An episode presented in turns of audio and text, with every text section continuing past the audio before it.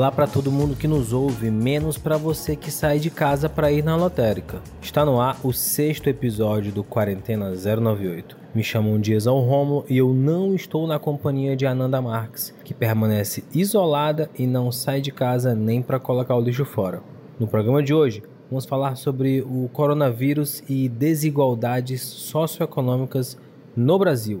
Vamos falar sobre os ataques promovidos pelo gabinete do ódio contra o presidente da Câmara, Rodrigo Maia. Olá, minha gente, é um prazer estar aqui novamente. Espero que estejam todos bem e principalmente que estejam todos em casa, porque fora de casa só quem precisa. E eu vou ter que discordar do Exal Rômulo. Eu estou saindo de casa para levar o lixo para fora, que é a única justificativa que eu tenho, porque eu sou completamente a favor do isolamento social, diferentemente do nosso presidente da República. No mais, aproveito a lembrar a todos que o Quarentena 098 vai ao ar às segundas, quartas e sextas, enquanto durar a pandemia.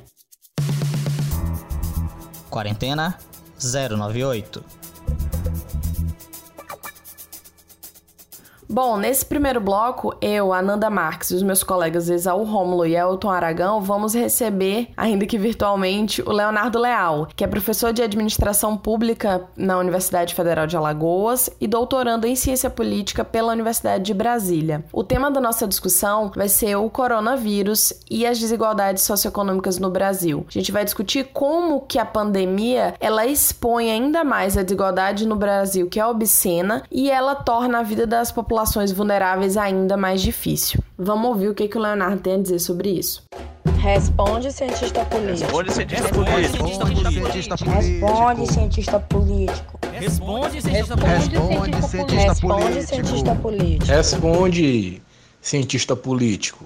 Com base aí na minha última reflexão, no artigo que foi publicado no Jornal Público sobre favelas em tempo de coronavírus, a peste da desigualdade, é, eu afirmo que já faz algum tempo que essa crise do, do novo coronavírus deixou de ser unicamente um problema de saúde pública, para ser uma crise multifacetada com consequências sociais, políticas e econômicas. Veja lá os dados do Data Favela, que mostrou que 13,6 milhões de brasileiros estão deixados à própria sorte, né? Mostrando também que 47% dos moradores das favelas são autônomos e apenas 19% possuem contrato de trabalho. 7 em cada 10 famílias já tiveram a renda reduzida como consequência da expansão do novo coronavírus. As nossas conclusões, as nossas considerações sobre isso é de que não se trata de uma seleção adversa da contaminação pelo vírus, né? Mas da produção de uma condição socioeconômica historicamente desvantajosa para essas pessoas, né? Foram construídas em bases muito desiguais e excludentes relativamente ao acesso as condições de educação, alimentação, oportunidades de trabalho, condições de habitação. Por isso, esta fração de trabalhadores está muito mais exposta e com muito maior risco de contrair o vírus pelas condições de seus trabalhos e pelas condições em que elas estão vivendo, né? Sem dúvida, isso é um fator que amplia e aprofunda a nossa clivagem social, né? Por exemplo, entre aqueles que podem se isolar em quarentena em suas casas e os que não podem, entre aqueles que podem fazer teletrabalho e aqueles que nem sequer possuem contrato de trabalho trabalho. Então, é esse o efeito da Covid-19 sobre a desigualdade brasileira, reforçando ainda mais os contornos do distanciamento realmente existente no Brasil, né? Então, muito obrigado pela participação aí, um abraço. Então, essa reflexão que o Leonardo Leal traz, eu já havia apontado no Twitter, que é um texto muito bem escrito e que resgata, né,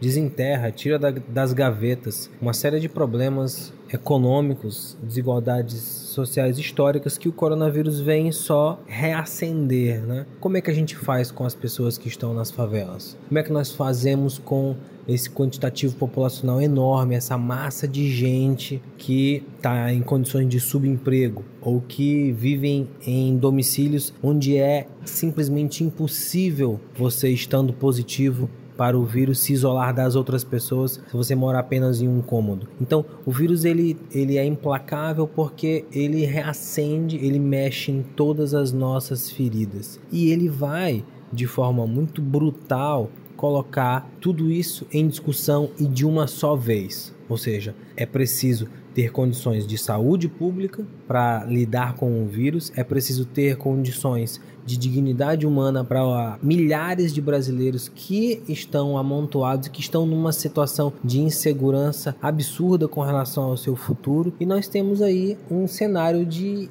é, de incertezas, né?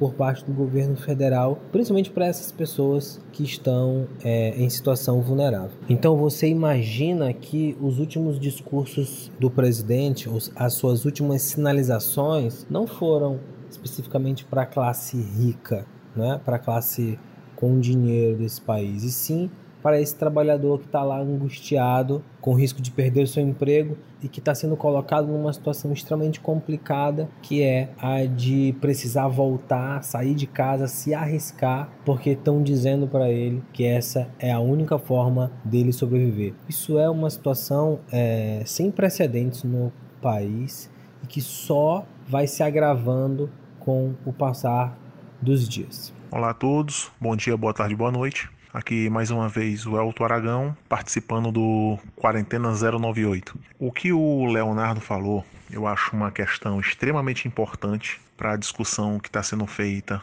sobre o coronavírus. É, e eu queria levar para um outro ponto que, se não é semelhante, essa questão do coronavírus nas favelas e tal, a gente pode fazer um paralelo. Qual é esse paralelo que eu queria fazer? A gente ainda tem uma discussão muito incipiente, para não dizer inexistente, sobre o coronavírus nas cidades pequenas. E por que, que eu considero isso importante? Porque nas cidades pequenas, e eu não estou falando cidade pequena, por exemplo, aqui levando por causa do Maranhão, Timon, Caxias, essas cidades não são pequenas. Estou falando de cidades pequenas, como por exemplo, São Bento, é, Apicunhaçu, que são cidades muito pequenas mesmo, coisa de 10 mil habitantes, 15 mil habitantes, aonde a infraestrutura da cidade é extremamente precária. Elas vivem basicamente do dinheiro do funcionalismo público municipal e dos pensionistas, e que se a gente for pensar uma pandemia no sentido dessa que nós estamos enfrentando, como que essas cidades vão reagir quando se ela chegar com força nesses locais. A gente, eu acho que tem que sair um pouco da casinha e deixar de pensar apenas em grandes centros. Óbvio que os grandes centros estão sofrendo muito mais, mas como essas cidades vão enfrentar esse problema? Lá, basicamente, tem um posto de saúde e algumas, em algumas delas um hospital municipal. Mas qual infraestrutura que elas têm? E eu não estou falando isso só de Maranhão, estou falando de todo o Brasil. Todos os estados enfrentam esse mesmo problema. Eu acho acho que é uma coisa que a gente precisa pensar e principalmente se preparar. Bom, eu tenho dois pontos a tratar. O primeiro é sobre o que Leonardo disse, e para quem se interessou pelo texto que ele cita, o texto dele chama Favelas em Tempo de Coronavírus, a Peste da Desigualdade. Só jogar aí no Google que você encontra rapidinho o texto. E ele trata né, de como a desigualdade social e, por exemplo, a realidade nas favelas brasileiras é uma realidade completamente vulnerável a uma pandemia que tem uma questão de higiene, por exemplo, né? As pessoas não, não têm acesso à higiene, a saneamento básico, as pessoas vivem em casas com muitas pessoas, né? E isso é uma realidade completamente diferente da ideia de isolamento social, de ficar cada um confortavelmente na sua casa. E além disso, tem a questão é, da renda mesmo, é de como as pessoas que vivem nas favelas, majoritariamente são pessoas que, que são informadas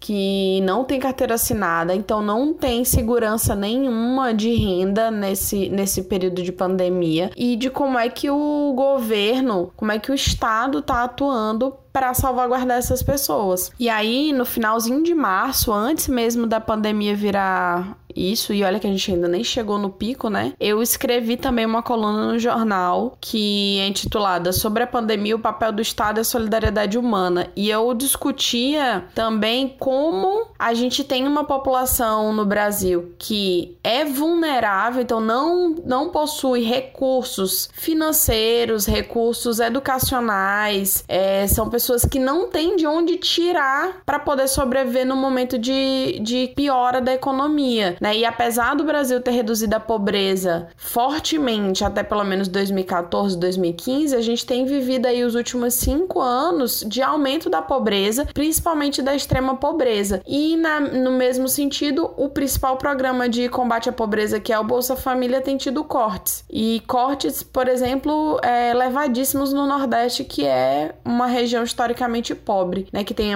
tem, tem uma população elevada em situação de pobreza. Então, é uma, uma conta que só pode dar em genocídio, né? Uma, uma, uma matemática social, digamos assim, que o resultado vai ser a morte, uma morte de muitas pessoas que está associada à condição social delas, né? Porque elas não, elas têm uma condição de vida pior e elas têm menos acesso aos serviços públicos. Isso é, é, o primeiro ponto que eu queria falar. E sobre o que o Aragão comentou, né, que é a questão das cidades pequenas, é, é no mesmo caminho, eu acho que essas cidades muito pequenas, que têm seus 5, 5 a 10 mil habitantes no máximo, e que tem uma infraestrutura que é precária, que, que não tem uma, uma economia local ativa, né, que são cidades que vivem das transferências do do governo federal, que vivem de, de obras dos governos estaduais. Então, de fato, essas pessoas elas estão ainda mais vulneráveis, mas é uma outra conta também de como é que é possível uma gestão municipal de, de uma cidade pequena se preparar melhor para lidar com a pandemia. Né? Eu acho que é possível ter alguma eficiência na gestão da política pública para garantir que sua população esteja informada, garantir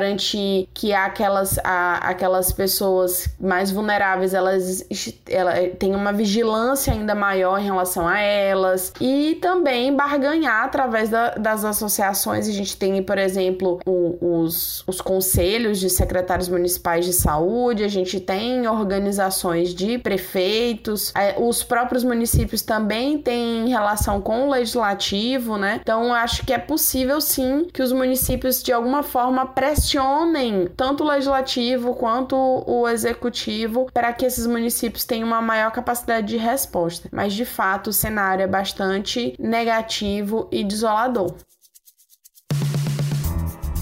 Quarentena 098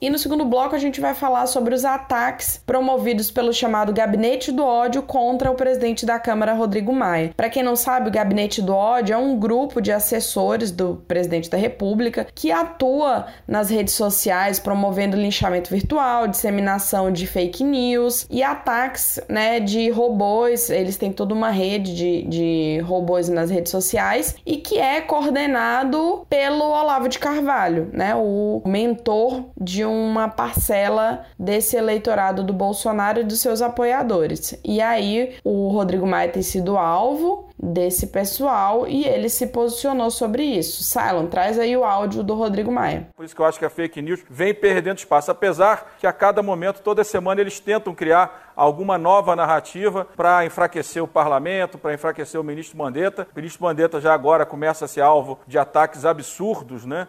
Desse gabinete do ódio, que é comandado do exterior por, por esse Olavo de Carvalho. Né? Eu já faço parte desses ataques de forma permanente, o presidente do Senado, o parlamento, o presidente do, do, do Supremo, mas eu acho que a sociedade, nesse momento, ela começa a entender que há muitas, existem muitas informações falsas, muitas mentiras e, mais do que isso, muita irresponsabilidade que tem sido, infelizmente, muitas vezes comandada pelo próprio presidente da República. As redes bolsonaristas, elas precisam de um antagonista. Elas sobrevivem em cima de um inimigo comum de um inimigo muito perigoso, de um inimigo muito ardiloso, de um inimigo que vai estar sempre em constante maquinação contra os projetos do governo. Esse inimigo, ele pode ser o próprio PT, ele pode ser o Lula, ele pode ser, como veio acontecendo de sexta para cá, o próprio ministro Mandetta e agora da semana foi o próprio Rodrigo Maia, né?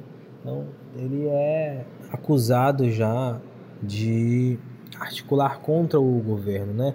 Os filhos do presidente já começam a falar abertamente de que a crise do coronavírus ela é mais uma desculpa, mais um pretexto para se derrubar o governo. Em nenhum momento está se falando aqui de que o propósito do combate ao coronavírus é reduzir o número de mortes, é proteger as famílias. Está falando aqui única e exclusivamente de manter o governo Bolsonaro no poder, independente de a que propósitos ele vá servir. Rodrigo Maia, que se a gente prestar um pouco mais de atenção, ele assumiu já há algum tempo, assumiu de forma informal, o cargo e status de primeiro-ministro do Brasil. Já que a gente, na prática, não tem presidente, o Rodrigo Maia se coloca como uma pessoa que negocia e que gerencia uma boa parte da política brasileira. A gente viu aí nesses últimos dias, Rodrigo Maia injuriado com a questão de fake news que fizeram com ele. E aí eu pergunto, agora que ele descobriu que a, o gabinete do ódio, que as pessoas ligadas ao Bolsonaro trabalham com fake news, eu acho que ele descobriu isso de forma um pouco tardia. O problema já está feito, o estrago já foi feito. E aí, se ele assumiu esse papel de primeiro-ministro, que a meu ver, é, ele se sente muito confortável com o Bolsonaro na presidência sem fazer nada e ele ditando alguns rumos que o Brasil está tomando, ele poderia assumir de fato esse papel e talvez puxar uma discussão sobre um possível impeachment do Bolsonaro. Eu sou radicalmente contra impeachment, mas eu não vejo uma outra forma do Brasil é, conseguir o mínimo do mínimo de avanço ou de parar os problemas que nós temos políticos hoje no Brasil, a não ser o impeachment. Mas aí tem um ponto para a gente pensar: será que o que a família Bolsonaro quer nesse momento não é um processo de impeachment contra si para que eles insuflem o seu eleitorado, seus apoiadores, que é ali na casa de 30, 35% ainda até hoje, para uma tentativa de uma comoção nacional em favor deles e contra a tal extrema imprensa, os esquerdopatas, enfim. Será que, como a Nanda falou em alguns episódios anteriores, a aposta do gabinete do ódio não é essa? Uma coisa que me chama a atenção no gabinete do ódio, como esse instrumento é utilizado, é que há uma pulsão de cólera né? São ataques muito raivosos e é impressionante como isso contagia essa rede que, claro, é formada por robôs, né? Mas que é formada também por pessoas que são levadas por essas fake news, por esses ataques e que não conseguem, né, sair disso e refletir por um segundo assim, calma, será que é isso mesmo? E é impressionante de como é que o Olavo de Carvalho tem essa dimensão por causa do Bolsonaro, como é que os filhos do presidente assumem papéis que não lhes cabem, como é o caso, por exemplo, do Carlos Bolsonaro ocupando espaços que não são característicos da função dele de vereador do Rio de Janeiro e o Rodrigo Maia responde, mas eu concordo com o Aragão de que o Rodrigo Maia tem atuado aí, né? Como a gente sempre brinca, ele é o primeiro-ministro do Brasil, mas ele não tem interesse em, em conflito com Bolsonaro. Eu, vou, eu volto a repetir: Bolsonaro é uma figura tão inepta, tão desprovido de habilidade política, né? Ele não tem capacidade de articulação que ele não consegue enxergar quem está disposto a negociar com ele. E ele não entende entende, ou talvez ele não queira aceitar porque é uma figura autoritária, que a política ela é feita a partir da negociação, é a partir do diálogo. Não existe política sem diálogo. E Bolsonaro não sabe, não quer e se recusa e tem um comportamento é, infantilizado de bater o pé. E aí ele, ele disputa com essas pessoas que não estão disputando com ele. E é interessante que ele repete ameaçando a possibilidade de demitir o Mandetta, ele repete: Eu sou o presidente. Ora, ele, ele não precisa dizer isso. Se ele precisa repetir que ele é o presidente, é porque ele está sentindo, se sentindo ameaçado, né? E hoje, segunda-feira, a gente teve aí novamente esse, esse vai e volta de Bolsonaro ameaçado emitir o Mandetta, sai no jornal que ele vai demitir o Mandetta, ele volta atrás e na verdade ninguém sabe bem porque a política brasileira se transformou nisso, né? Num gabinete de ódio que promove ataques contra o presidente da Câmara, o presidente da Câmara tendo que responder fake news, perfis falsos, e no fim das contas nós somos um navio naufragando e que não tem um capitão para tentar salvar as pessoas que estavam a bordo. A impressão que dá é que o presidente, ele tá vendo esse barco afundar e não se importa, ele só consegue se importar consigo mesmo. É isto, minha gente, obrigada pela audiência de vocês e até quarta-feira. Quarentena 098. Então é isso, pessoal. Vamos para o caixa de recados. No caixa de recados de hoje a gente manda um abraço para Hamilton Raposo, para Diogo Cabral, para nossa amiga Janalice, para o ilustre professor Tiago Viana, Mandando um abraço para a maranhense radicada lá na DF, Valéria Moraes, arroba Lela Moraes, que é uma grande fã do nosso DJ Clayton Rasta. Mandando um abraço para arroba Tuts Tuts Tuts, Tristeza de Verão, que diz assim: O podcast 098 me dá forças para sobreviver a essa quarentena. Mandando abraço para Igor Almeida, que sempre está acompanhando o podcast. Mandando abraço para Melo com 2L, que disse o seguinte: Gosto muito que os âncoras do podcast 098 sempre discordam uns dos outros respeitosamente, trazendo novos ângulos para a questão. O grande debate da vida tem que comer muito feijão para chegar lá. É isso aí. Um abraço para Geocats, arroba Palhano5, que disse que a programação dela de todo sábado é ouvir o 098. Mandando um abraço para Maria Eugênia, arroba Mari Moreira, que elogiou a voz do nosso entrevistado no último programa, Ricardo Agum. Lembrando sempre que garupa de moto, foto de perfil, calça jeans e áudio de Ricardo são coisas que enganam demais, pessoal.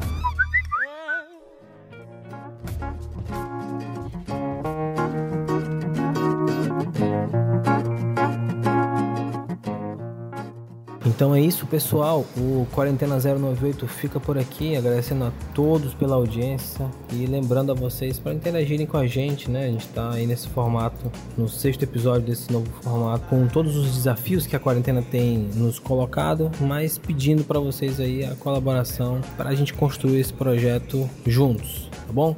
Lembrando que o Quarentena é uma idealização de Exal Home Ananda Marques, a produção é de Elton Aragão, o roteiro Ananda Marques, o design Kainan Oliveira, a edição e a direção é do Cylon Souza.